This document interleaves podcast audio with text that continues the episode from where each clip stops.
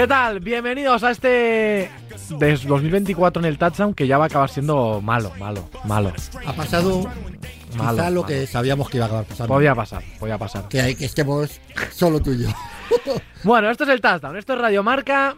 Ya conocemos a todos los equipos que están en playoff. Vamos a hablar de las eliminatorias, de lo que hemos vivido en la última jornada, de alguna noticia ya, de algún despido ya y de las bajas que hay, de las de los Dolphins y de las del touchdown también. Se puede hablar un poquito, ¿eh? Wouldn't come again? Leave you hanging without bringing you the fun again. Tangle in with the alien scum again. Monumental. Podía pasar, podía pasar y pasó. Nos hemos quedado dos y, Y- pero lo que tampoco es sorpresa. Claro, se iba a decir que No. sobre todo no es sorpresa que dos. Yo falté un día porque no hubo más remedio. Tú faltaste medio día que viniste aquí para hacer medio programa.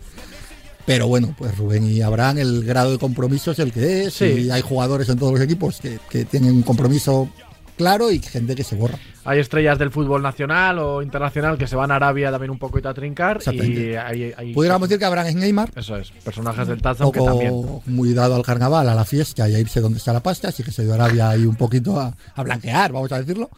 Y a blanquear en muchos sentidos, ¿no? A blanquear el Sí. régimen, a blanquear con el Madrid. Y luego Rubén Ibeas, voy a decir una cosa en defensa de Rubén Ibeas, es la primera vez que se borra con un motivo serio, así que no Sí. voy a hacer mucha sangre con él. No, eso es cierto, eso es cierto. Estamos, estamos los que estamos y hay mucho que hablar. La verdad que es el típico programa en el Sí. que podemos hablar de un montón de cosas. Lo primero, ya ha terminado la temporada regular. 272 partidos, ya hemos visto todos, absolutamente todos. Terminó ayer la temporada con ese Buffalo Miami. Que bueno, durante el domingo fue perdiendo un poco de emoción, entre comillas, ¿eh? porque los Bills ya llegaban clasificados, pero luego el partido estuvo muy bien. Y yo lo hablaba con Rubén, sí que creo que se jugó como un partido casi de playoff, se jugó Sí. pues, pues dándole valor a lo que había en juego, que era mucho, que era el SIG 2 y jugar en casa. Mucha diferencia. Y al final ganaron los Bills, ahora hablaremos de ese partido.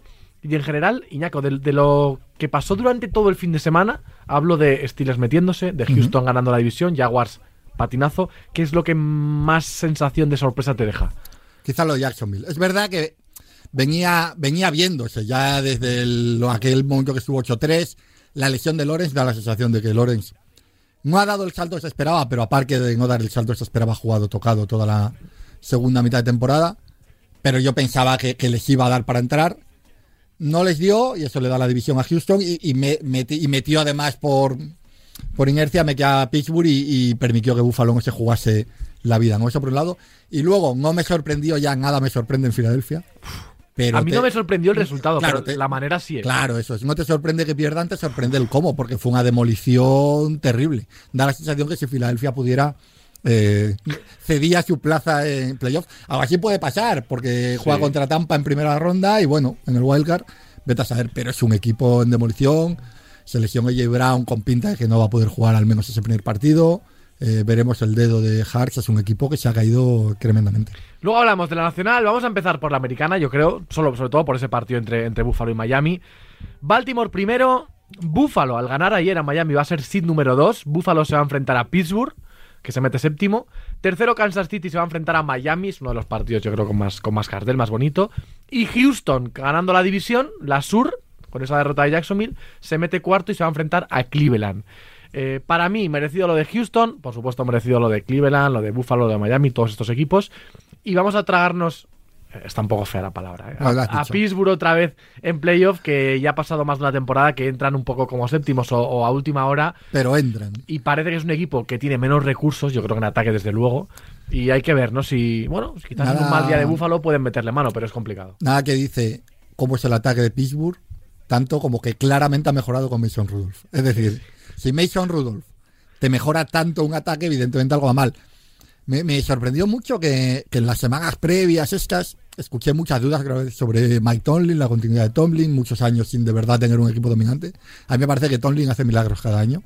Y este es otro. Porque Pittsburgh, para meterse aquí, ha tenido que ganar partidos. Es verdad que Baltimore juega con los suplentes, pero gana en Seattle un partido donde Seattle se juega la vida y no era favorito. Y al final ahí va renqueando, va renqueando, pero entra. Eh, sí, pero apetece menos verlo. ¿no? Hombre, a priori yo le doy menos opciones. Yo reconozco que en su día sí que fui crítico, ¿eh? Con Tomlin, eh, en la época Antonio Brown, Livion Bell, Roethlisberger, hubo Sí. algún año que yo Que pensaba que eran para mucho más. Ahora, sinceramente, el año pasado, este año, yo ahora mismo no soy capaz de decirle a Tomlin nada con los quarterbacks con los que está jugando, Sí, con nada. esos ataques. Es verdad que hay jugadores de talento, que la defensa siempre compite, pero yo este año, hombre, yo no soy capaz de decirle nada, la verdad. No, hombre, ya no es lo de más esos años, es decir, lo de la escuela de receptores, ¿no? De, de Pittsburgh, que siempre le salen bien. Y es verdad que está bien Pickens, está bien Dionte Johnson, pero ya no es Antonio Brown, ya es, otro, es otro equipo de cosas, ¿no? Pero bueno, eh, el partido que más morbo suscita, yo creo que estaremos de acuerdo que es el Kansas-Miami, ¿no? Eh, sobre todo porque llegan los dos con mucho nombre y mucha, pero más dudas casi, ¿no? Kansas City ganó, pero bueno, era un partido que la verdad que no, no valía para prácticamente nada. Y Miami perdió. Y Miami, yo tengo la sensación, Iñaco, de que no está bien en lo físico. Y eso ha ido haciendo que el ánimo también vaya cayendo un poco. Ellos ganan a Dallas en un partido entre dos buenos equipos. Vale, el día de Baltimore, evidentemente es una derrota Sí. fea. Pero ayer, por ejemplo, Rubén me lo decía, dice, en la primera parte, yo, o sea, yo creo que durante muchos momentos son más equipo que Juegan muy bien. Pero al final también es verdad que que Phillips, luego Bradley Claro. ayer Van Ginkel. Eh, Monster no está, hombre, es una pieza clave. Eh, es verdad, Waddell no está. Tyree Hill, le ves, pero no sabes del todo si al 100%. No, están, no, no están teniendo suerte Tiene que ser muy frustrante porque eh, desde que volvió Rey Jalen Ramsey y, Fa- y Fangio fue cogiendo un poco el tema del equipo, la defensa de Miami no es que fuera una buena defensa, es que era la mejor defensa de la liga en esta segunda mitad de temporada, según todas las es- estadísticas que quisieras mirar, ¿no? Pero claro, es que se le han caído sus dos pass rushers, se le ha caído, veremos, veremos si Howard está o no, que yo creo que va a ser muy Ayer no justo. jugó y vamos Ayer a no verlo. jugó, o sea, se te cae uno de tus dos cornerbacks estrella, eh, ayer se te cae Van Ginkel, es que tiene que ser muy frustrante saber que cuando en el ataque sea complicado, porque el ataque, ese ataque de fuegos artificiales del principio, también los equipos se van preparando, van encontrando maneras, es imposible de quién era Kyrie Hill, pero sí de un poco de incomodarle. Entonces, pero ellos habían compensado eso con un subidón en, en la defensa, pero claro, es que se les está cayendo un jugador, una estrella por partido, es muy complicado. Yo creo que Miami es mejor equipo que Kansas este año, pero al final no puedes evitar esa sensación, ¿verdad? De que siendo allí, vas a ir a Arrowhead, eh, y ese miedo eterno, ¿no? Un poco sí, pero es Mahomes. No tiene nadie que, co- que coja el balón, pero es Mahomes, ¿no? Es un partido que a priori debería ser bastante igualado. Igualado, sí. Yo creo que lo de les hace daño porque al final es una amenaza que Sí. condiciona bastante a las defensas rivales si están los dos. Lo de Monster también, porque hay que decir que al final, oye, un tío que hace 18 touchdowns de carrera y no sé si son dos o tres de recepción, me parece que es, que es indudable.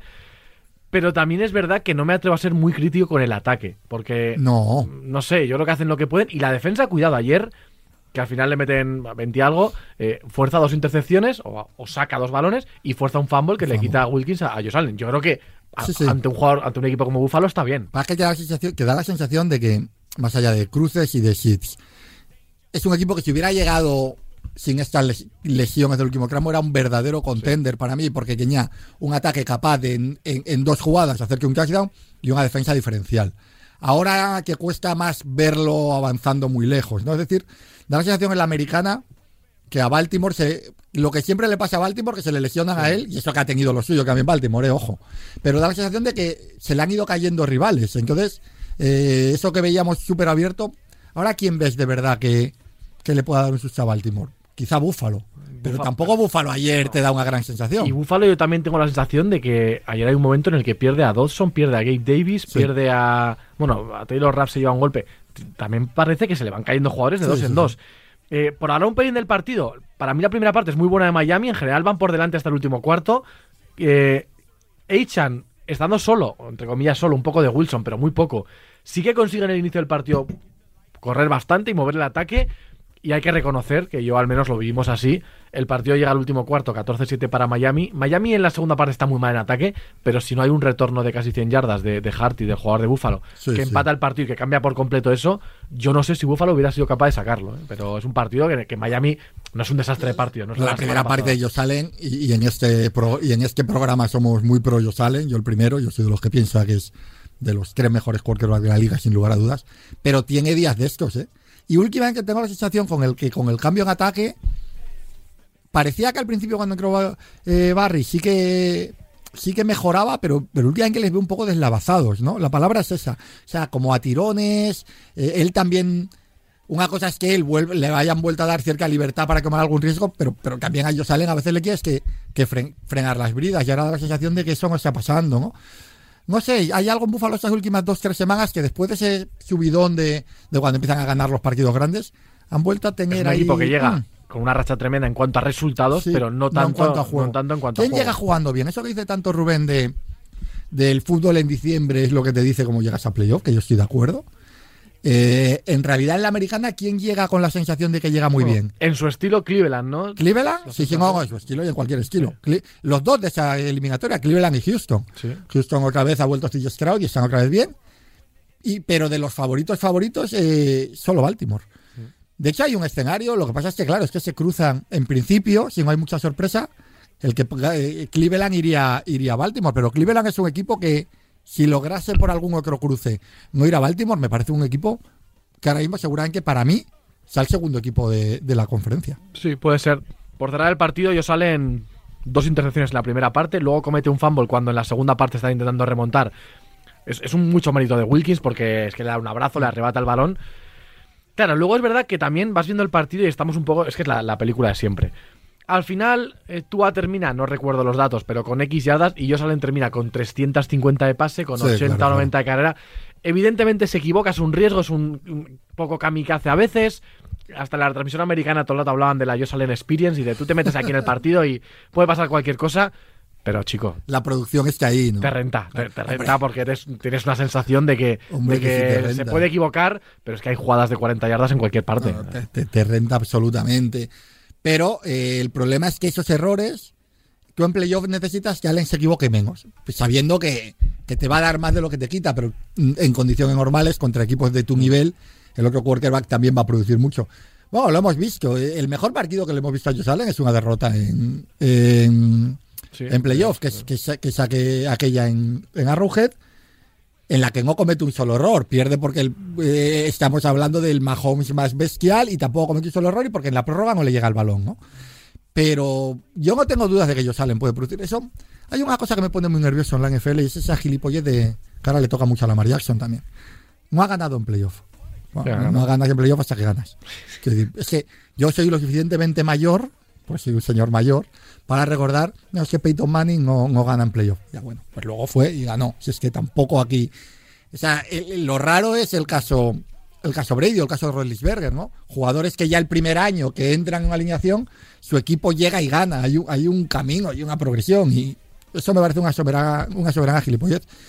Y al final, yo creo que, que si los cruces van como van y hay un Baltimore Cleveland en primera ronda, con todo eso, tener a Josh Allen convierte para mí a Buffalo en el, en el otro favorito, ¿no? A jugar la, la final de conferencia siempre que Cleveland no se salga del camino habitual. Hablábamos de que Buffalo llegó, entre comillas, un pelín más tranquilo porque ya estaba en playoff cuando empezó el partido, pero sinceramente sí se vio la sensación de que, de que pelear por un seed 2, o sea, para Buffalo, tal y como ha ido la temporada, tener un partido en casa con Pittsburgh Hombre. y tener luego otro en casa con Kansas City, al que por cierto ganó en, en Arrowhead, pero jugarían en casa ese partido de, de divisional, yo creo que el escenario, el resultado de lo que es las 18 semanas es inmejorable. Todo equipo prefiere jugar en casa, pero hay evidentemente estadios que suponen más.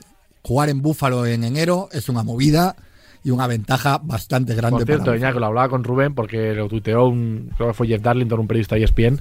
Eh, se estaba viendo mucho, ¿no? Que los dos equipos sabían que estaban en playoff, pero que el partido era un poco intenso, que era de playoff, que era un partido serio. Y, y todo el rato hablábamos de ese sit 2. Miami se estaba jugando o jugar en casa el domingo que viene, que era un día más de descanso. Bueno, es una tontería, pero bueno, es un día más. A veintipico grados. O jugar el sábado por la noche en lo que parece puede ser 12-15 bajo cero en Kansas City. Claro, es que es eso. Bueno, hay equipos que están más cómodos como Dallas, ¿no? En casa que, que fuera, y yo creo que aquí las circunstancias. Rubén decía, yo prefiero siempre en casa. Hay- lo que pase. Siempre, pero hay equipos a los que sí que piensas que, que el, que el cambio es mayor. El ejemplo de Dallas es bueno. Para Dallas la diferencia entre ser el 2 o ser el 5 era Muy bestial, grande, sí. porque no ha habido más que ver la temporada y ver cómo ha jugado Dallas en casa, en un dome, etcétera, etcétera, ¿no? Yo creo que Dallas, eh, eh, las opciones de Dallas se multiplican por mucho. Hay otros equipos que tienen la sensación de que da más igual. Por ejemplo, claro que para Buffalo jugar en casa es importante. Sí, pero City en- son- yo jugando Buffalo en Kansas no hubiera tenido la sensación de que se le cae tanto el chiringo como tengo la sensación con Miami, ¿no? Es evidente también, temperaturas, etcétera. Por tocar el otro partido de la, de la FC, yo creo más interesante, que fuese Houston Colts. Lo primero, antes de hablar de Houston, oye, reconocimiento a Colts. Me Mucho. parece que. No sé si Steichen va a ser candidato al entrenador del año, quizás no, ¿no? Por no, No, por no en haber playoff. entrado. Y porque, claro, Pero- es muy difícil. Ahí en ese duelo, aparte Sí. del duelo en playoff, estaba cuál de los dos iba a ser candidato serio a entrenador del año y ganó de Meco Ryan. Pero con Garen Minshew todo el año, bueno, de la semana creo que fue 5, 4, 5. Con un equipo que ha tenido problemas, con un Taylor que que lo hemos visto realmente un mes ahora. Y, y cuando lo hemos visto ahora nos ¿Te hemos dado lo cuenta, bueno ¿no? que es? Claro. Pero creo que tiene mérito. Es un buen partido y ojo, un partido que se puede terminar llevando cualquiera. Bueno, es que están, hay un drop en cuarta y en cuarta y uno ya, ya muy cerca de la de la anotación de, de Woodson, que si lo coge seguramente el partido estaba para, para Indiana.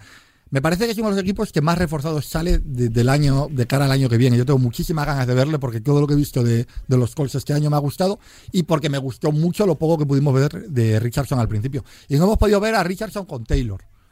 Lo cual, es decir, es que ese equipo de quarterback con ese, con ese nivel de running back condiciona absolutamente todo, porque va a ser un equipo que el juego de carrera de Indianapolis el año que viene, si están los dos años, va a ser terrible, no vas a saber por dónde van a salir, por dónde no. Que tú imagínate meterle a Lamar Jackson, ya ha sido temible cuando ha estado Dobbins, pero que hace temible a Gus Edwards Sí, o a sí. cualquiera que pase por allí, métele a Taylor. Con Taylor se nos ha olvidado, me gusta mucho esta victoria de Taylor y el partido que hace el otro día. Taylor ha sido el primer running back que ha ganado la guerra esta contra No se nos paga. La ha ganado, la han renovado y ha demostrado el porqué, porque es un jugador que el otro día, con un equipo muy limitado en el juego de ataque, casi les meten, casi les meten playoff un poco a, Por a- cierto. por, por, por músculo. ¿no? Por tocar un poquito este tema de, de los running backs que, que me gusta a mí siempre, porque yo es verdad que soy un poco reaccionario a todo esto, me parece que se les trata demasiado mal, la verdad. Para los jugadores que llevan encima demasiada carga, muchas veces desde college. Eh, ayer me encontré ahí por, por redes con un tuit de jugadores que han podido jugar su último partido, que el año que viene van a cambiar tal, y estamos hablando de Derrick Henry, Ujú. de Saquon Barkley, vamos a ver qué pasa, pero Sí. tendrían que, que hacer algo los, los Giants, de Austin Eckler, que ha sido su peor año seguramente, pero hombre, Sí. tampoco es un veteranazo espectacular que no pueda jugar más. Eh, no sé, Josh- igual yo- vuelve a pasar un no, poquito. más. que- Josh Jacobs, que este año ha estado peor, pero que el año pasado fue el, fue el running back uno por, por yardas en la liga. Eh, y yo creo que Barkley sí que va a salir al mercado, porque, a no le van a meter un segundo. pero creo que se les va a volver a, Se les va a volver a ningunear. a ningunear un poquito, si es posible. Algunos sacaron buen contrato, pero nadie va a sacar un contrato como el de Taylor. O sea, lo de Taylor yo creo que va a seguir siendo la excepción. También es verdad que Taylor lleva 24 años. Sí. Esto influye mucho.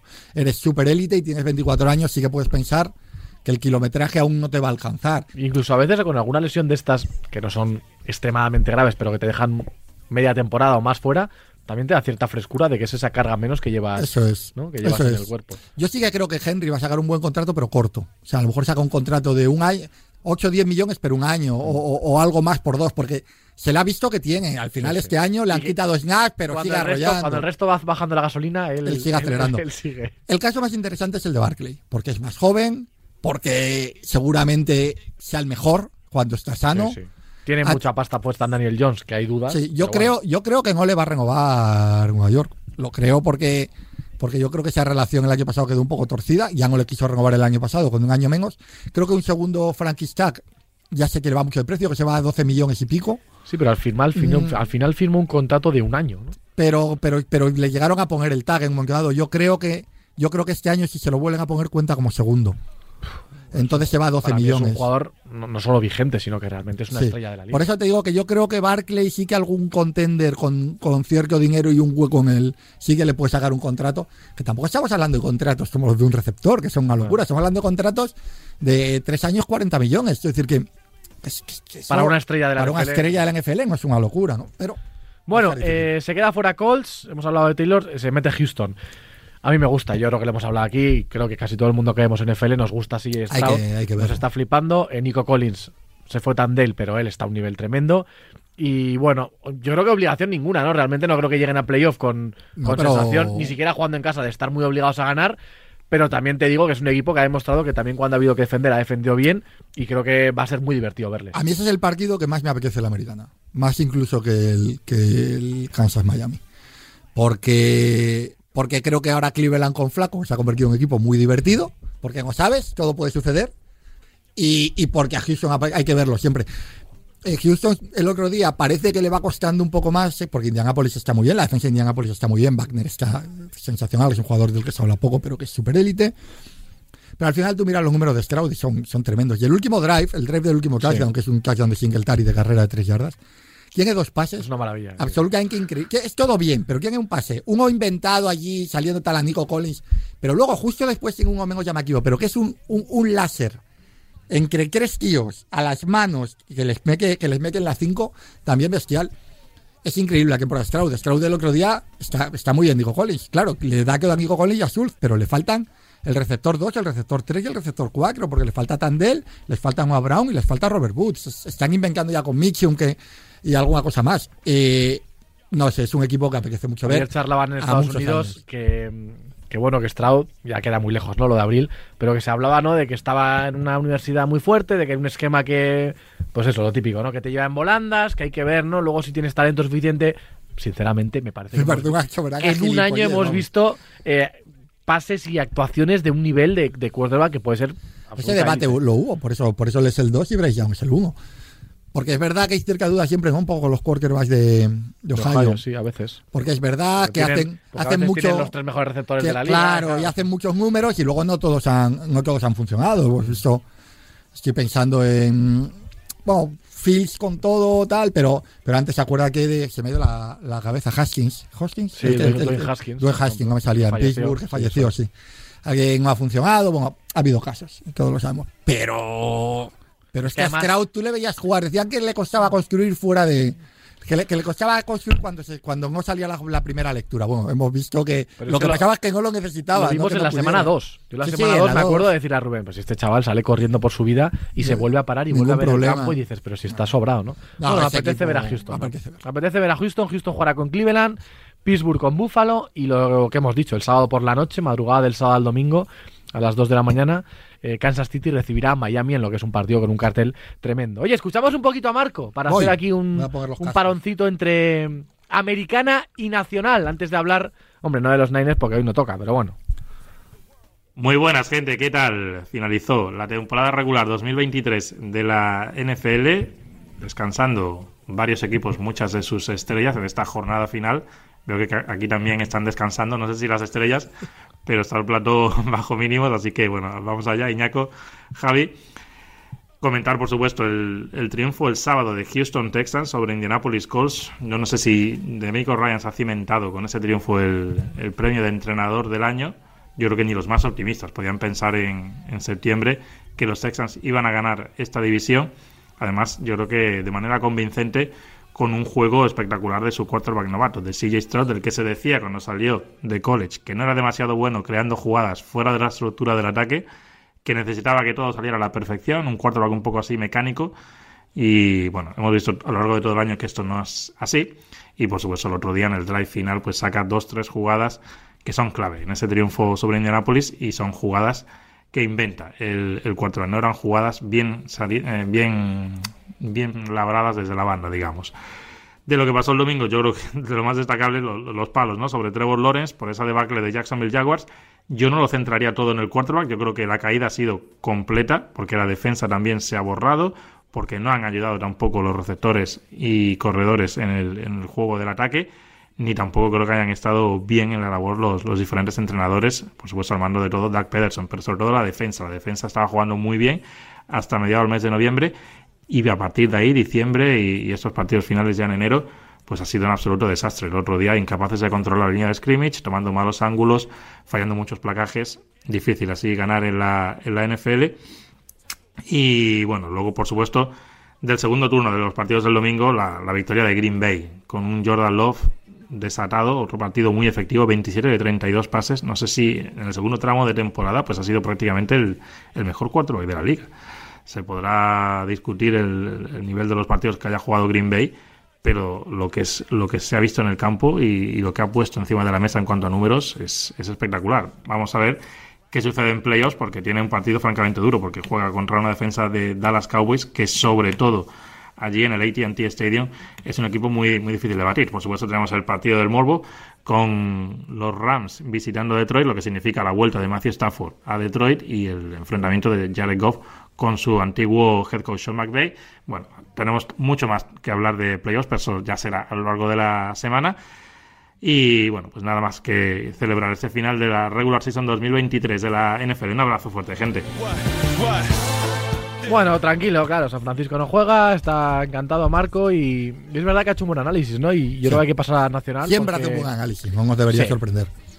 Green Bay, Green Bay se metió, se metió, Sí, yo no le he tenido fe hasta el último día, estado No, dudando, pensaba para mí que un partido- iban a perder, pero mira, sí, para mí un partido casi hasta diría que de marcador no tan real como el, Sí, como el sí, juego, porque Green Bay fue pero muchísimo mejor, muchísimo mejor.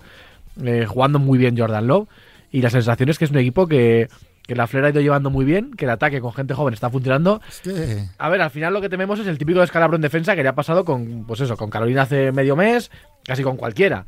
Pero realmente es un equipo que no. Yo siendo cualquiera, digo Dallas, ¿no? Que es segundo, pero casi cualquiera. La verdad que no estoy cómodo del todo porque creo que es un equipo que tiene, hombre, no es un super equipo, pero es un equipo que tiene poco que perder, ¿eh? Y está jugando Sí. fluido. A mí me cuesta verles poner muchos apuros a Dallas, sinceramente. Más en Dallas. Pero creo que para Green Bay el año es.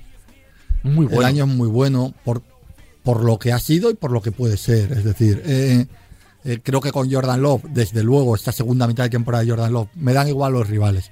Un quarterback malo juega mal contra los rivales malos también. O sea, que decir que o se equivoca mucho O sea, más de esto, lo lo, que. esto lo estamos viendo y al final la sensación que te da con Jordan Love es que la, la progresión durante la temporada es evidente y luego también hay que hablar de ese cuerpo de receptores. Es que es que un equipo que llega pensando que Watson es el uno y Watson toda la temporada ha estado medio fuera, medio tal.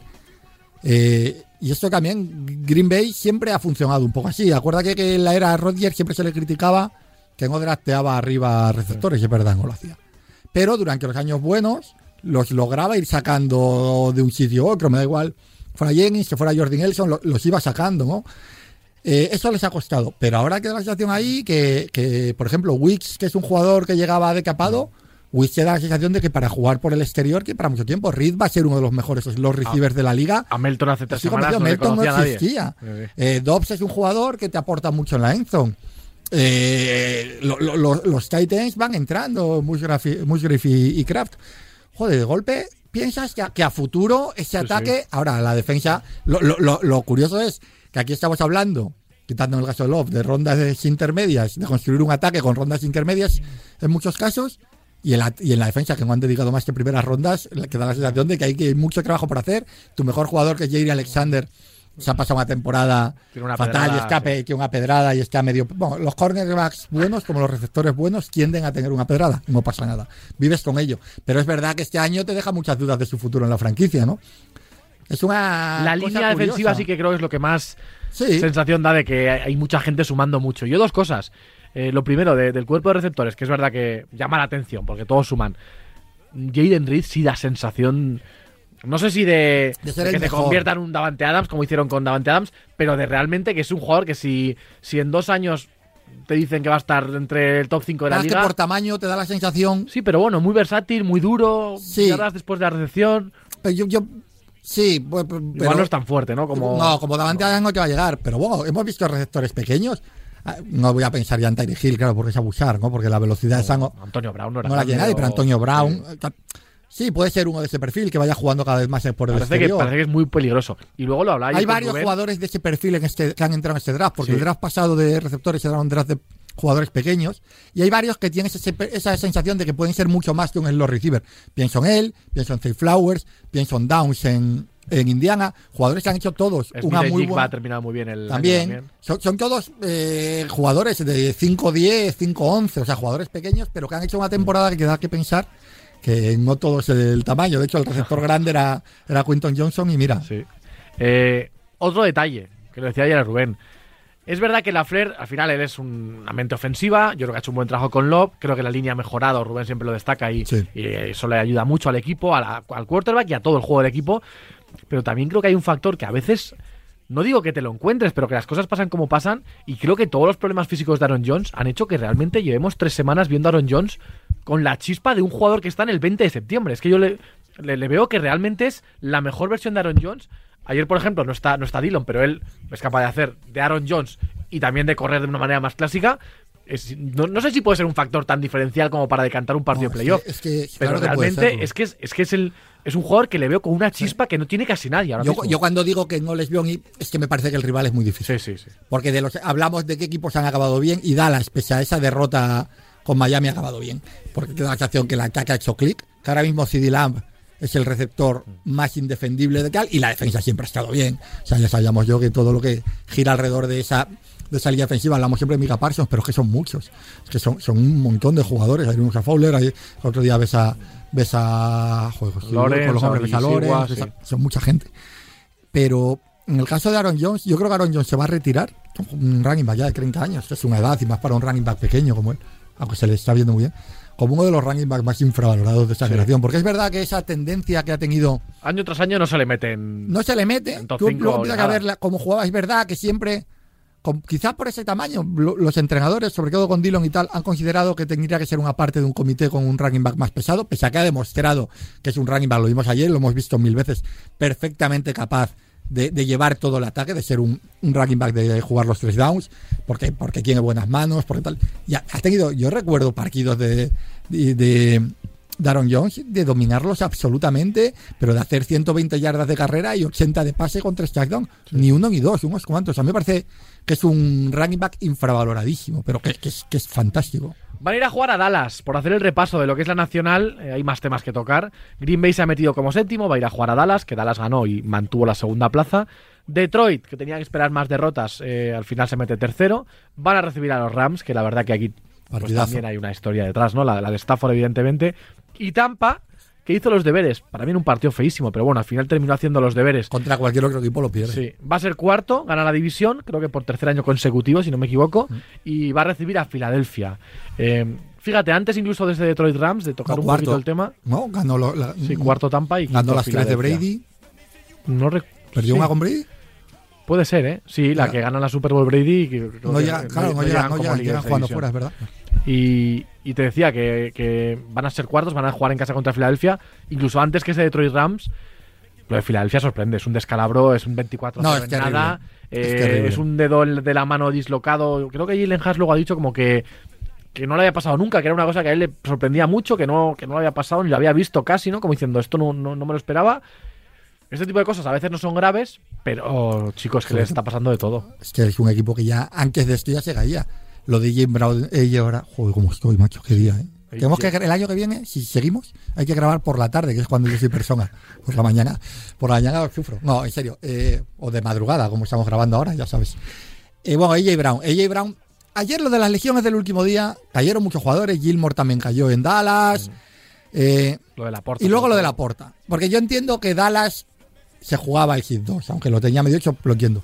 Lo de Detroit me molestó. Es una cosa todavía puedo entender el debate si jugar con titulares o no, cuando quién es el bye. O sea, lo puedo entender en el caso de Baltimore o en el caso de San Francisco. Y aún así, Baltimore y San Francisco no jugó Lamar Jackson, no jugó McCaffrey, no jugó Purdy. Porque es mejor que llegues un poco un poco oxidado porque eres semana sin jugar que que llegues con dos jugadores menos. Es que es de manual, los riesgos no compensan. Pero en el caso de Detroit, que iba a jugar la semana que viene, no pasa nada porque tus jugadores descansen una semana. Porque estabas prácticamente anclado al El 3. único argumento es ese, que, que puede ser un número 2. Pero Yo creo que, la situación. Dallas en casa que no estaba. Yo creo que la situación era demasiado, demasiado rocambolesca o demasiada carambola como para que. Que bueno, esto, esto es como siempre. Al final, cuando pasa algo, te, te lamentas. La, la semana pasada, Bradley Chubb se rompe el cruzado cuando quedan 3 minutos Claro. y van perdiendo 49, no sé cuánto.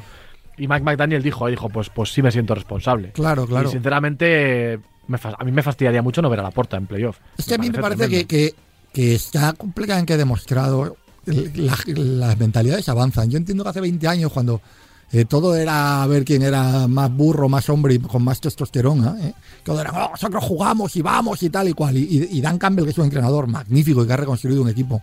En, en parte con esas características, pero bueno, pero también quiere ser más inteligente y lo es en muchas cosas. Es uno de los equipos más agresivos y que, y que más confía en toda esta evolución del cuarto down, de la estadística avanzada en la que hay posibilidades, etcétera. Todo eso está bien. Estamos aquí mirando porque Rubén dice que le llamemos, ¿eh? Ojo. Pero dice que le llamemos en 15 minutos o que le llamemos 15 minutos. Yo creo que 15 minutos. Sí. Eh, pues, pues, perdón, esto es una improvisación, pero tenemos que avisar de que hay que llamar a Rubén. Sigo hablando y. Sigo hablando yo y le pasas el, Vale, el me voy, el ¿eh? momento. No te preocupes, no, me no tardamos nada. No sé qué está diciendo, pero yo me, la- me voy. No. esto es bonito, esto es bonito porque al final, pues, no podía. No podíamos perder la oportunidad de hacer un programa casi personal, ¿no? Un programa íntimo. Eh, recordamos horarios. Voy a aprovechar para recordar horarios. Sábado 10 y media Houston Cleveland. Sábado, noche del sábado al domingo, eh, Pittsburgh, eh, Kansas City Miami. El domingo tres partidos, 7, 10 y media y 2 de la madrugada. Buffalo, Pittsburgh, Green Bay, Dallas. Y el Sunday Night Detroit Lions, Los Ángeles Rams. Y el lunes eh, Filadelfia jugando en Tampa Bay. Por cierto, mi comentario sobre los Eagles. Eh, la sensación es que están muy mal. La sensación es que estaban mal cuando estaban ganando y que ahora mismo hasta ellos mismos han asumido, después de varias semanas muy mal, que tienen un problema grave. Eh, no tengo claro, sinceramente, si se pueden caer contra Tampa. Yo no soy de los que pone a Tampa en, en un escalón de equipo muy peligroso. Me parece que al final, si te has movido en el nivel de Saints y Atlanta esta temporada es porque tu nivel es ese. Pero pero bueno, vamos a ver, porque sí que creo que un descalabro de los Eagles en Wildcard sería mucho más grave que un descalabro de los Eagles eh, yendo a jugar a San Francisco, por ejemplo. Eh, decía Iñaco que para mí, yo sé que Filadelfia está mal, pero por muy mal que esté, creo que no es lo mismo que se peguen un patinazo en Wildcard con Tampa a que luego se lo pegasen, por ejemplo, en un divisional jugando fuera de casa en San Francisco, ¿no? Creo que eso se entendería entre comillas, se entendería. Sí. Sería más comprensible y no, no pegárselo en Tampa, que creo que sí que podría hacer mucho más daño a nivel organizativo o de estructura. Yo también creo que ahora hay dudas en Filadelfia. Es decir, que si caen en Tampa, mmm, van a empezar a haber dudas incluso sobre Jalen Hurts, porque es verdad que le hemos visto una evolución, pero que ya sabes que esto olvida muy rápido, ¿no? Rubén y Veas, ¿qué tal? Hombre, ¿cómo estáis? No, Jo, ¿Cómo estás tú? ¿Está todo bien? Bien, ¿no? Está todo bien, está Hemos todo hablado de la FC un poquito, hemos escuchado a Marco, hemos hablado ahora de la NFC. Vamos a enganchar un poquito, si te tenemos ahí 10-15 minutillos, cuéntanos algo de la NFC. No sé, estábamos hablando de Filadelfia, hemos destacado un poco el trabajo de Green Bay y, y no sé ¿Ya cómo habéis, lo hablado de, ¿Ya habéis hablado de Arthur Smith? No, no, no, lo no, no, lo hemos dejado ¿no? para el final. Dinos que, bueno, vale, vale. voy a poner en situación, no, pero me apetece que este debate también esté Rubén, porque luego ha habido reacciones. Eh, ayer Atlanta y Saints se juegan la, pues se juegan la división, porque el que gane puede ganar la división si pierde Tampa. Y los Saints van ganando 41-17, me parece que es. Y en la última jugada del partido eh, están en la yarda 1, es primera y gol. Y en algo que es poco decoroso, ¿no? La sensación es que, bueno, no se suele hacer y se suele respetar. eh, hacen una especie de formación de victoria para arrodillarse y, sin embargo, le dan el balón a Jamal Williams. Luego lo que se ve siguiente es eh, Arthur Smith yendo enfadadísimo a hablar con, con Denis Allen y a, y a echarle la bronca en plan de esto no se hace eh, porque está mal. Rubén, ¿qué sensación te deja? Hay que hablar de las dos cosas, ¿eh? De- de- del desastre de Arthur Smith y luego de que es verdad que, que desobedecerá al entrenador, que está un poco... Sí, porque luego Denis Allen lo dice. Claro, prensa, dice que no le ha hecho ni puñetero caso. Eh, ¿Cómo lo viste? mal, mal. Lo, lo- lo que veo, lo que veo es que los dos van a estar fuera, pero vamos. eh, no sé si hoy, pero dentro de poquito, porque uno Bueno, Arthur Hombre, Smith yo- ya está fuera, ¿no? Hmm. ya, ya, ya está confirmado. Sí, sí, sí, ya lo han echado por la, por la Eh, noche, sí. Pues, ni, ni se acostó el señor Blanc. Muy correcto, muy correcto. Y no, lo que digo es que a, ver, a mí me parece absurdo ¿no? que te cojas ese enfado después del año tan lamentable que has hecho. Eh, no viene a cuento, me parece que ha dejado muestras este, esta temporada Arthur Smith de ser un tipo un tanto raro y que no mm, yo no lo veo como, como head coach. Y luego Denis Allen decir, salir, eh, miente, o sea, ¿sabes? Miente y no digas eso porque lo que haces es quedar mal. O sea, vas a quedar peor todavía que, que, que diciendo, bueno, pues yo he hecho esto porque me ha dado la gana y ya está. Incluso podría haber salido y haber dicho, bueno, es que queríamos tener un detalle con Jamal Williams y tal, y ya está, y se ha acabado el equipo y nosotros, pero claro, salir a decir que el equipo no te ha hecho caso, muy bien no te deja. Y respecto a lo de la NFC, oye, yo no sé, yo, yo entiendo que oye, el, el Miami Kansas es, es un buen partido, pero a mí a mí es que los, los emparejamientos de la NFC me, me gustan muchísimo. Me gustan muchísimo porque eh, es el, por supuesto, el Lions eh, Rams es espectacular. Ese para mí es el mejor partido. Pero luego tenemos, los estaba escuchando ahora mismo, ¿no? Hablar de Filadelfia. Y es verdad que ese Eagles Tampa, cuidado, ¿eh? Cuidado porque tiene, porque puede tener connotaciones Sí. para la temporada que viene importantes en, en Filadelfia. Nick es otro que tampoco ha terminado el año de la mejor manera, generando muchas dudas, con algún gesto también fuera de lugar. Y una derrota en Tampa, yo se lo decía ayer a Javi, ¿eh? Eh, en la retransmisión, una derrota en Tampa en el Wildcard, a mí me suena medio fracaso, ¿eh? Eh, porque la plantilla está, está configurada y está hecha para llegar a Super Bowl, eh, se han buscado refuerzos importantes en verano, se buscó eh, incluso con, con el draft ganar ya, y, y yo creo que una posible derrota sería, sería medio fracaso, o yo por lo menos lo veo así porque creo que Filadelfia tiene equipo para muchísimo más, ¿no? Y sin desmerecer, por supuesto, a, Tampa Bay.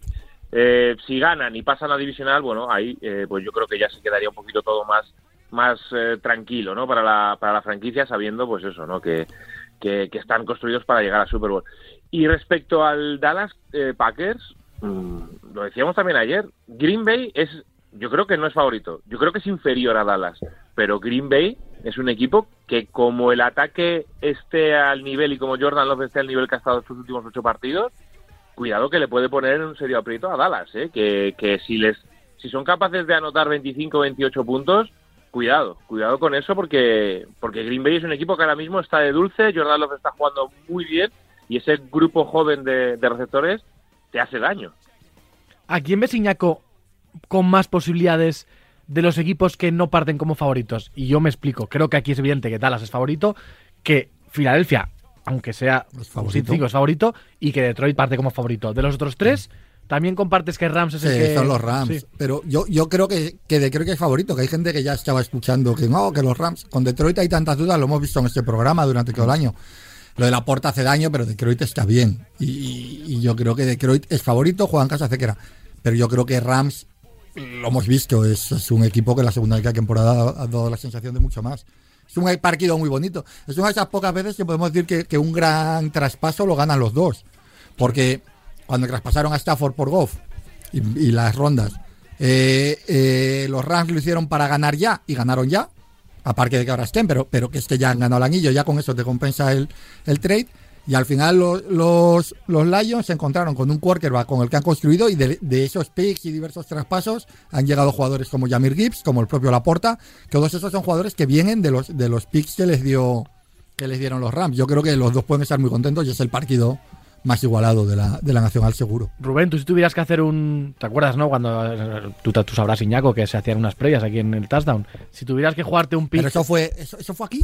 Sí, fue aquí, fue aquí. Si tuvieras que jugarte un pick, Rubén, de esta semana, tú dirías Rams, porque yo sé que tú, o sea, que, que te gusta mucho Stafford, No te porque lo voy nos, a flip- decir. nos flipa No a todos, pero... No te lo voy a decir porque va a haber previa. ¡Oh! ¡Oh! Es que era mi objetivo. pero- mi objetivo pero- era sacar esta info. Claro. Pero escucha, no te comprometas así, ¿eh? Hemos Que- hecho- que luego. No, que no, luego- está, está, está hecho. está Escúchate el touchdown esta semana que hemos hecho Iñaco y yo, como nos hemos quedado solos, hemos hecho una parte de fantasy. Qué pena que no hemos Qué podido pena. porque nos ha pillado fuera ya. Como era la última semana, ya no hemos Lástima, podido. porque ahora ya no se juega, claro, joder. Eh, Rubén, eh, vamos a dedicar estos últimos 15 minutos, eh, te voy a despedir ahora para no molestarte mucho, eh, a cosas vari- variedades, a variedades, pues a faltar al respecto a Arthur, a Arthur Smith, cosas así. ¿Tú qué entrenadores ves fuera? Porque de momento está, estamos, está la gente, cuando estamos grabando ¿Habéis todavía... hablado de Belichick? No, por eso, ¿No? que aparte de Arthur Smith, que está ya en la calle, eh, ¿qué más? Yo, Denis Allen yo tengo dudas, ¿eh? porque creo que va a seguir. Yo creo que parece que va a seguir. ¿Tú, ¿Tú a quién ves con más posibilidades de no seguir? ¿Sí veis a, a Denis Allen siguiendo? Sí. A ver, yo no querría. O sea, yo, yo, a, mí no, a mí no me parece que lo merezca, Yo no lo pero... tengo Pero, claro. pero yo creo que en Orleans es una franquicia que tiene esa tendencia. Es verdad que es verdad que en su día Peterson eh, en Filadelfia parecía que sí y, Y lo, de luego la cayó, última sí, semana claro, claro. lo de la última semana que ya le, le afectó, quiero decir, igual esto tiene consecuencias. A Belichick lo ves. yo creo que yo a mí a mí me extraña que Ron Rivera todavía no esté, No, Es Ron Rivera, sí, esté está cortado, eh, está fuera. Eh, ayer se hablaba de Doug Pederson, ¿no? Yo creo que no, yo creo que Doug Pederson aguantará. Kevin O'Connell es otro de los que salió a la palestra y a mí tampoco. Sería un error terrible. No, no, Me a parece mí que también. Minnesota lleva dos años Yo tampoco muy por encima de su plantilla. A mí también me parece me parecería un error y, y más allá de eso, bueno, he oído que Mike Brable quizás se quiera ir. Yo creo que Mike Brable puede ser el relevo de Bill Belichick en, en Patriots. Me, me, me, me, me pintaría, ¿no? Si sale de ahí. Pero así de primeras, alguno que vayan a echar. No salen si tantos, no ¿eh? Si no es Ron Rivera, es verdad, ¿eh? No. Va- Yo, yo lo de ah, Peterson no lo veo, lo de O'Connell tampoco. Y además, además tengo sensación que quitando a Arthur Smith, que sí que le están alguno, ¿eh? diciendo que se vaya, lo de Rivera y lo de Belichick, no digo que sea de mutuo acuerdo, pero la sensación un poco es como de que, de que, A, a Belichick de no que le van acaba, a de que acaba una etapa, ¿no? Ni siquiera es un despido malo, por A Belichick así. no le van a echar. Otro tema es que Belichick en la reunión, es decir, yo no creo que Robert Kraft salga y diga voy a despedir a Bill Belichick. Ahora que pacten una salida tal para Pero elegante. entonces, ¿qué estamos mínimo. hablando? ¿Que va a haber un entrenador realmente que despedido? No, no. Va, pero los Patriots va a caer. O sea, Belichick no va a seguir. A mí me gustaría que siguiera, pero no va a seguir. No, yo creo que se va a quedar seguro Patriots. Y Antonio Pierce. Ah, claro, está el tema de Anthony Bueno, Pierce, bueno, bueno. ¿no? Y el tema, y el tema, y ahí ya creo que es interino. O sea, que recordemos que ya cayó, que ya cayeron en, en Chargers, o sea, está ahí más Sí. y en, y en Carolina. puesto más vacante. Y Carolina, esos dos Rubén, eh, tú fuiste crítico con, lo- con aquella celebración de los Raiders tal. eh, independientemente de lo que nos pareciera que era un poco exagerado, también me sorprende eh, lo contundentes que están siendo los jugadores dejando claro al propietario que esto a veces pues no tiene por qué ser así o, o- o ni siquiera es tu responsabilidad. Sí. Pero están siendo muy contundentes diciendo que este tío se queda. ¿eh? Es un tema delicado ese, ¿eh? No es porque No es fácil ahora. eh, Yo creo que no va a seguir. Yo creo que no va a seguir porque Mark Davis querrá a alguien gordo. Querrá. Harbaugh Que- No, te lo está diciendo Adams y Crosby y esta gente, no cualquiera, ¿no? Ya, ya, pero bueno, al final eso ya sabes, ¿no? Él también decía DJ Moore que querían a- que quería que se volviera Justin Fields el año que viene y no lo tengo, no lo tengo muy claro yo eso. Entonces, no lo sé. Yo creo que este tipo de entrenadores así, en Raiders, yo creo que Davis va a buscar eh, un golpe de efecto, va a buscar a alguien importante y demás. Me extrañaría, oye, puede ser, puede pasar, pero me extrañaría. Y de los de los demás interinos está claro que no va, no va a seguir ninguno, ni en Carolina ni en, ni en Chargers, que al final son dos equipos muy distintos, ¿no? Chargers es una plaza, pues yo creo que ape- apetecible para, para algún entrenador, pero Carolina, Carolina yo no sé a quién van a traer. No sé si eh, decían, ¿no? Ben Johnson, el coordinador ofensivo de Detroit, que Ah, mira. Ya lo tuvieron intentaron. el año pasado. Pero yo no sé si Ben Johnson, que yo creo que va a ser de los coordinadores quizá el más cotizado, va a querer ir ahí. Es que hay dos plazas muy apetecibles porque están para ganar ya a poquito que lo hagas. Una son los Chargers, porque ya quien es el ya quien es el, el quarterback joven sobre el que construir, y otra es Atlanta, que te falta que falta el quarterback, pero tienes todo lo demás. Te da la sensación de que los entrenadores veteranos o los coordinadores con más cartel, eh, yo creo que esa va a ser una las dos plazas más apetecibles. Rubén, preguntita, preguntita para despedirte. Es que Espera, antes, antes, Ah, antes. dime, dime. ¿Y Eric Bienemi? Mm, Yo creo que se va a quedar si se- él si en se- Washington. Si se queda en Washington. No sé. ¿Tú crees que le van a dar la No, oportunidad no, por no, fin? no, hombre, ya toca, pero ¿no te dio la sensación de que ese cambio tan raro de ir que de Kansas para ir a Washington al mismo puesto, un traslado o- Sí, eh, horizontal, no iba con el con el pacto del nuevo del nuevo del nuevo propietario de que iba a ser él quien cogiera el puesto de Rivera? Yo he tenido esa sensación toda la temporada, veremos. Puede ser. A ver, cuéntame, Javi. No, era una pregunta que yo creo que es que queremos saber tu respuesta antes de dejarte, ¿no? Eh, Atlanta Chargers me parecen dos muy buenos equipos, la verdad. Sí. Para mí. Eh, Raiders, al final es un equipo que yo creo que tiene cierto glamour, ¿no? Tiene cierto mercado. ¿A cuál va a entrenar Brandon Staley? ¿A cuál te gustaría que entrenase? Se estaría bien, ¿no? Yo no quiero que esté fuera de la liga. No le van a dar ni un puesto de No. coordinador, me temo. No lo veo. ¿Sabes, ¿sabes el, el miedo que tengo yo? Porque es, es algo que puede pasar por conexiones. Ah, bueno, me gusta, me gusta. Me que gusta. sea el coordinador defensivo de Green Bay Packers. el Eso puede ser, eso puede ser. Firmo, firmo con sangre. Con, o sea, con esto la pregunta es, y esta sí es seria, es a cuál va a crear Bill Belichick. Es que, es que el mejor entrenador de la historia va a salir al mercado y por muy mayor que se le vea, tal, tal, va, va a haber, va a haber tiros. ¿eh? Pero se va a ir de verdad. Joder, yo aún tengo la, yo aún tengo la esperanza, yo también, yo tengo la esperanza de un golpe de efecto. pero que- el golpe de efecto tienes que fichar a, to- a 40 jugadores buenos. ¿eh? bueno, pero ya para empezar, ya. Quiero decir, el golpe de efecto son 40 No, que él tiene que ceder en varias cosas que yo no sé si está dispuesto a ceder. Seguramente tiene que ceder control sobre la plantilla. Porque yo creo que, más que como entrenador, el donde ha fallado estos años es como general ¿No manager. ¿Crees que un tío que ha puesto a Nike al perro ahí en la foto del draft en la, en es la el silla mejor. Es que, va, va- va- va a dedicarse ahora a que un señor de 40 Imagínate años ese perro- con, las analytics le venga a decir, perro, ¿eh? tío Bill, haz esto aquí cuarto Pero, down. Pero tú imagínate lo que nos puede dar ese perro con el pick 3 de este draft y eligiendo un, un offensive line. ¿Sabes? Salía el perro. Te veo, te veo contento, ¿eh? Te noto, no te veo porque no te veo, te veo- pero te noto contento. Joder, ayer la derrota esa de los Jets la, la celebré, ¿eh? Es el mejor momento de la El mejor temporada. para momento de la temporada. Ahora mismo. Pero Sí. yo ver a Belichick totalmente. con la, con la capucha esta que llevaba llena de nieve, pasando un frío ahí tremendo, con 71, 72. Pero ¿qué es lo que le gusta? Que no sabe hacer otra chico, cosa en la vida, que es un enfermo de esto. gente que y le que gustan quiere cosas el malas, hay gente que le gustan cosas malas y hay que intentar que, se- que quiere el ahí. récord de más victorias de la historia y va a entrenar o en los Patriots o en otro equipo, estoy seguro. Hay un, hay un libro que se llama Más lecciones de fútbol americano y tiene un capítulo dedicado a Bill Belichick escrito por un, con- por un gran eh, conocedor de este deporte que es Marco Álvarez Correcto. que está eh, vamos para la gente que no Lo, lo- que lo- llegue lo nueva, escribió Marco y tú pusiste para la foto, ¿no? Qué- qué grande yo Así, así levanta un imperio, ¿eh? O sea, cuidado. Increíble.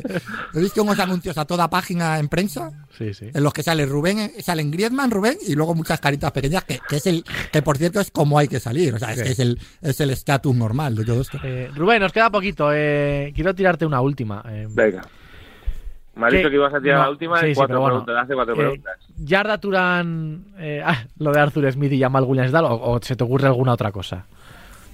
Mm, pues no, no se me ocurre nada. Hombre, pero es que claro, como ya hemos hablado de ellos, me, me sabe mal. Sí, pero ¿no? hay que darles un yarda. Yo creo que Atlanta eh, es el yarda Turán de la temporada. Igual que hay premios a la temporada, hay un yarda Sí, Turán pero- de la temporada. sido- y es muy- execuo para Arthur Smith y, y, y Reader. Yo creo que cualquier Mm. otra cosa. Arthur Smith se ha ido gritando a un señor pe- pe- perdiendo 40-15 en un partido que se jugaba la vida. Reader se ha ido tirando intercepciones. Todo está bien. Se- ah, llegaron de la mano, se fueron de la mano, creo que merecen el homenaje. Eh, como, como global, sí. Como Bien. Yarda Turán del año, o sea, no, no, a ver, es que no sé cómo decirlo. Sí, Para mí, la, la mejor escena Yarda Turán del año ha sido Belbelici tirándole el pañuelo rojo en la cara al árbitro aquel día. Eso para mí fue lo, me- lo más grande que ha pasado esta temporada, con mucha diferencia en, en tema Yarda Turán. Parece que eso fue- Mitad de eso y mitad de la zancadilla a Lamar Jackson del safety, ¿eh? Vamos, vamos, la del árbitro. aquel, Estuvo sí, también sí. a mucho nivel. Hemos seguido grandes momentos. ¿eh? Bueno, Rubén, eh, ¿nos vemos por aquí el Bueno. lunes que viene o qué? Eh, sí, por ahí el lunes que viene y dentro de un ratito te veré a ti ahora para grabar el, el interceptado. Ah, pero yo creo que sí, yo no creo me- que el lunes que viene ya, no me libra, ya me tío. toca. Ya Vale. me toca. El lunes que viene no sé si habrá llegado, si la final es el domingo, no habrá llegado el, el ma- el maestro de ceremonias, ¿no? ¿Estará celebrando o, o llorando? Pero, pero igual no está aquí, ¿no? Me extrañaría mucho que estuviera aquí. Pues pero nada, por, ¿eh? por lo menos seremos tres. El tío que se inventó un podcast y... ¿eh? Y- No, pero, pero aquí los, eh, los inventaron entre los dos, que es lo que hay que decir. Fue una idea de Rubén que luego ejecutó Abraham Sí, y sí. que luego ya pues llevamos a cabo tú y yo. Bien, no, bien, bien. Oye, Rubén, nos vemos Pero, por aquí y- pero, pero bueno, que ahora, ahora que lo estoy pensando, quizás he dicho demasiado rápido lo de la previa, ¿eh? Ahora, a lo mejor no, lo- no lo tengo claro. Vamos a dejarlo ahí, vamos a dejarlo vale. ahí. Bueno, hablamos, Rubén, nos vemos pronto. Venga, Chao, adiós, tío. adiós.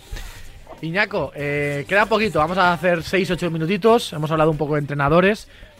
¿Dejamos caer algo de lo que nos parezca de, de premios, por Sí, ejemplo? sí, Porque sí. ya saben que Siempre gusta. los ¿no? premios, incluso el MVP, ¿no? Los, los tendremos, los conoceremos en una gala que, que se hace el 8 de febrero, el jueves de la semana de la Super Bowl.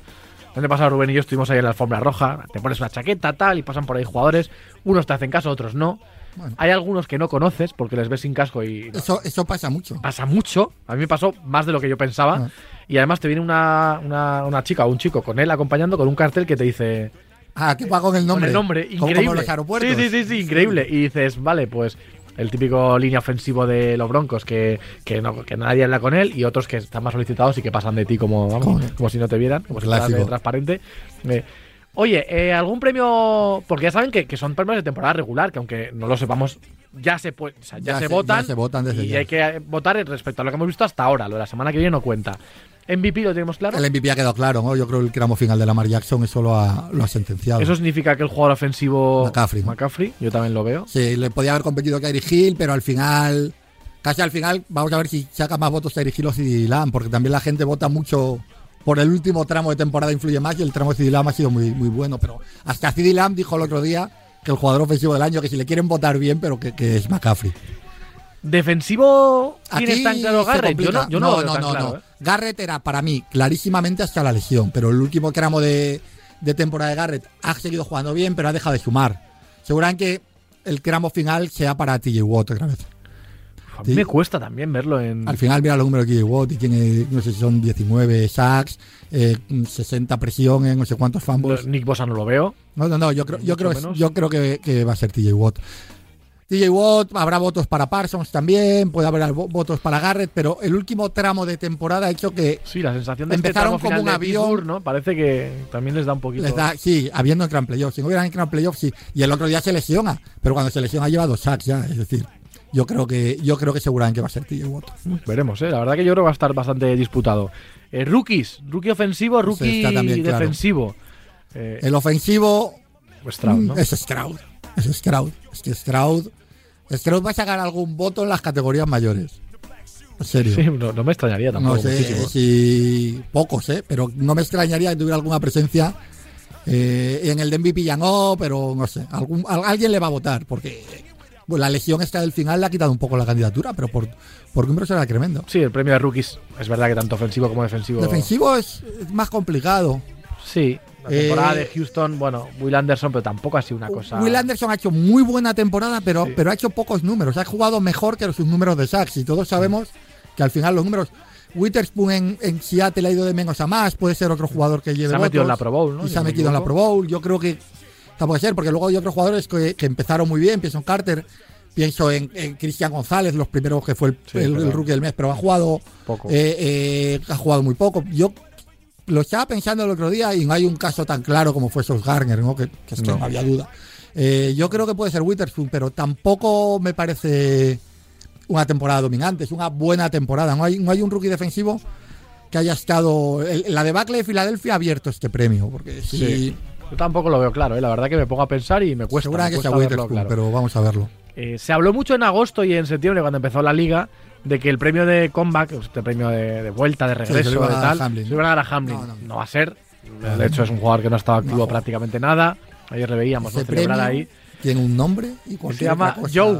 Es se que- llama Joe Flaco. O sea, ya es, que- es que, es que Es no hay bonito, es bonito, es bonito. Porque yo he, he leído cosas de Baker Mayfield. Baker Mayfield estaba en la liga el año pasado. Otra cosa es que.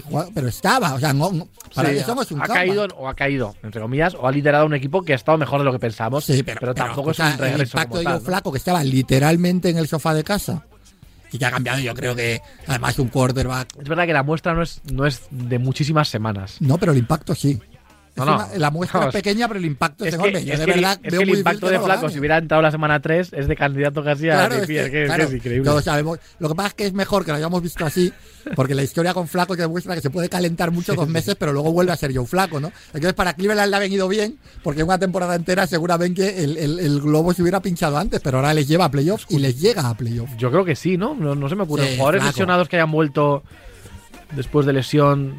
No sé, yo creo que. yo creo que No, Flaco- porque Ridley no ha hecho, que hubiera sido otro de los favoritos Ya, al principio, ha hecho una gran temporada. Eh, ha habido varios running backs que han vuelto, pero que tampoco han estado bien. Pienso, o sea, ¿sabes quién podría ser? Brice Hall en un momento dado, pero, pero es que Brice Hall, el equipo ha sido tan malo. Pocas semanas también, ¿eh? De ¿Eh? estas últimas semanas de No, pero pero, final el, año de Brice Hall es bueno Sí. desde el principio. La primera jornada ya contra, acuérdate, contra contra, la- Bills. la- contra Bills, joder, como estoy aquí en la lesión de Rodgers, ya hace un- una carrera de 80 yardas la primera vez que toca el balón. Pero yo Me creo... subo al barco de Flaco. ¿eh? Pero es flaco. Es que la historia de flaco es insuperable. Y lo hablábamos antes, pero un premio que. Este es el me más competido. Y a mí me parece que es un premio que se debería hacer más en otros deportes, como darle más. pues así como el Pichichi, ¿no? Cosas de este tipo. Me parece que es un premio que, que- que hay que reconocer más. En este deporte, evidentemente, el entrenador es fundamental. Entrenador del año en la NFL. Candidatos. De Meco Ryans es, in- es incuestionable. Es un equipo que ha aumentado un montón de victorias, que se ha metido en playoff. Y vamos a ver. Sí. Si ganan un partido de playoff, la verdad que va a ser increíble. Pues que Se vota hasta ahora, ¿eh? que también hay que decir. para mí en ese partido está el entrenador del año. Lo que pasa es que se vota antes. Demeco Ryans, Kevin Stefanski en Cleveland. Hemos mencionado a Steichen. Y luego, evidentemente, creo que hay dos entrenadores, como Harbaugh y como Shanahan, que por récord y por ser números uno, pues estarán un poco en la conversación. Sí, pero- pero- Lo de Siriani lo apartamos. No, fuera. Y, y- La- la historia de este premio- Cualquier otro nombre lo aparto La también. historia de este premio demuestra que al entrenador de un equipo muy bueno, que juega muy bien, se le premia poco. Se le premia menos. Se le premia sí, poco. Tiene que ser que haga una cosa histórica. Es decir, ¿no? Belichick no ha ganado 12 veces esto, cuando los Patriots todos los años No ganado nada. la división. Claro, lo gana el año que hace, que hace 16-0, da años así. Al final. Eh, Yo tampoco- también estoy contigo en que creo que suele ser un premio que, Claro. que relaciona la calidad del equipo o el momento del proyecto con el Y, resultado. ta- y tampoco los récords de San Francisco y Baltimore han sido una cosa legendaria, han sido un siduo, además son los 12 y mejores 13 claramente, pero, ¿no? pero tampoco es nada histórico. ¿no? Entonces yo creo que va a ir a quien ha sacado más con menos. Demeco Ryans es un claro candidato, pero para mí, para mí personalmente, mi voto sería Stefanski. Claramente es que Stefanski, primero, a- a- eh, su equipo aquí de una defensa fantástica desde el principio, pero este Stefanski ha ganado mucho con cuatro, co- con cuatro Quarterbacks, quarterbacks sí. diferentes en un equipo que está en un equipo muy complicado de ganar como Cleveland donde que es un poco tóxico además es tóxico ahora en otro sentido en el sentido de que tiene un contrato absolutamente garantizado del que no se va a poder librar el único contrato absolutamente garantizado de la liga a Deshaun Watson cuando Deshaun Watson ahora más allá de otras consideraciones que podríamos seguir más allá de que le haya hecho millonario a un tío que viene de cometer 38 delitos eh, es, es el 10% de, de Watson No ha, ido ganando no se ha acercado ni al top 15 de no, no, ni al top 25 si miras datos. Ha sido un, un quarterback de clase media baja. Ha ganado con él, ha ganado con Walker, ha ganado con DKR, de- ha ganado con Flaco, ha resucitado a Flaco. De verdad me parece que el trabajo de Stefanski este año, para mí, ¿quién es mi voto? Y la defensa es es élite, ha sido La muy buena. es la mejor- pero también en es verdad, pero mejor también es verdad que esa defensa no te vale de nada, como siempre decimos, Bueno. sin un jugador que carre carrera Es que tremendo, estamos hablando, claro. que sin un esquema hablando- que te ayude en ataque. Es que estamos hablando de lo de los de lo de los quarterbacks, pero ojo, es un equipo que se basa en el juego de carrera y que ha perdido a Chap en, en la- en el primer cuarto del primer partido y que ha perdido a casi todos una línea ofensiva muy buena a priori, que ha perdido a sus tackles lesionados, a, a- a sus suplentes también otra vez, a una línea con muchísimas lesiones. Y aún así, pum, pum, pum, pum, pum, pum. Ha tenido que cambiar la filosofía porque la carrera ha dejado de funcionar según la línea se ha ido cayendo y ha pasado a- con Flaco a jugar al pase. De verdad me parece que ha sido un equipo que ha ido solucionado, ha sido un entrenador que ha solucionado muchos problemas sobre la marcha. Yo estoy también ¿eh? entre Demeco y Stefanski. Creo que la narrativa de, de los Texans. Es difícil igualar en cuanto a Sí, sí. entrenador rookie, quarterback rookie, receptores rookies, equipo en absoluta reconstrucción. Eh, es curioso, por cierto, eh, no lo hemos dicho, hemos hablado del Stafford, del Stafford Lions. Que Houston reciba a Cleveland, que es el equipo donde manda Dison Watson, Sí, y que en playoffs se enfrenten, también es otro, pues otro giro un poquito ahí, ¿no? De, del destino. La semana que viene hablaremos de estos partidos. Serán seis en Wildcard, para nosotros cinco, porque coincidiremos ahí con el Monday Todos en. Movistar en español esta vez, ¿no? Todos en Movistar. Es verdad que ¿En siempre español? con el. Sí, en español todos.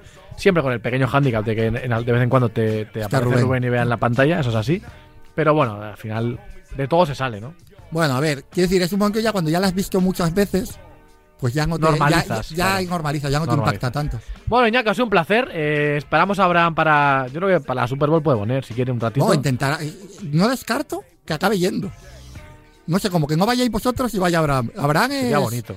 Abraham es el, el gran conseguidor de estas cosas. Parece que no va ahí de gallego apocado bueno, y tal, sí. y niño bueno, pero luego es, es terrible. Pues nada, le mandamos un abrazo, que estará por, por Arabia. Un abrazo a Rubén, eh, un abrazo a Marco y les esperamos aquí con mucho más, Iñaki. Un placer, ¿eh? La semana que viene más. Si estamos los dos, pues tiraremos. Pues ¿no? tiraremos ningún problema. Hemos salido adelante, ¿no? Esto es el Touchdown en Radio Marca. Pásenlo bien ¿eh? durante toda la semana, disfruten del deporte y nos vemos aquí la semana que viene. Hasta luego.